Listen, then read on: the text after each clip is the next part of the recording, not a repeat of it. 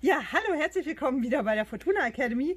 Hier mein großer Schatz, der hier kleine Zeckies hat, so ganz, ganz kleine, äh, an der Nase und am Kopf. Das kriegen die jetzt, also nicht alle, aber viele, je nachdem, wo gerade der Ort ist, ähm, haben gerade die Herausforderung mit diesen ganz kleinen Zecken. Letztes Jahr habe ich eine super Erfahrung gemacht mit Schwarzkümmelöl, kam keine Zecke mehr ans Pferd. Das werden wir dieses Jahr auch gleich wieder machen. Kannst du ja auch mal bei deinem Pferd ausprobieren. Bloß nicht zu viel Schwarzkümmelöl, da reicht schon ein Esslöffel. Ähm, ihr seht gerade, oh, Fritzi genießt es. Fritzi, kommst du mal wieder hoch? Komm mal hoch. genau. Also, ich gebe Schwarzkümmelöl ins Futter, einen Esslöffel.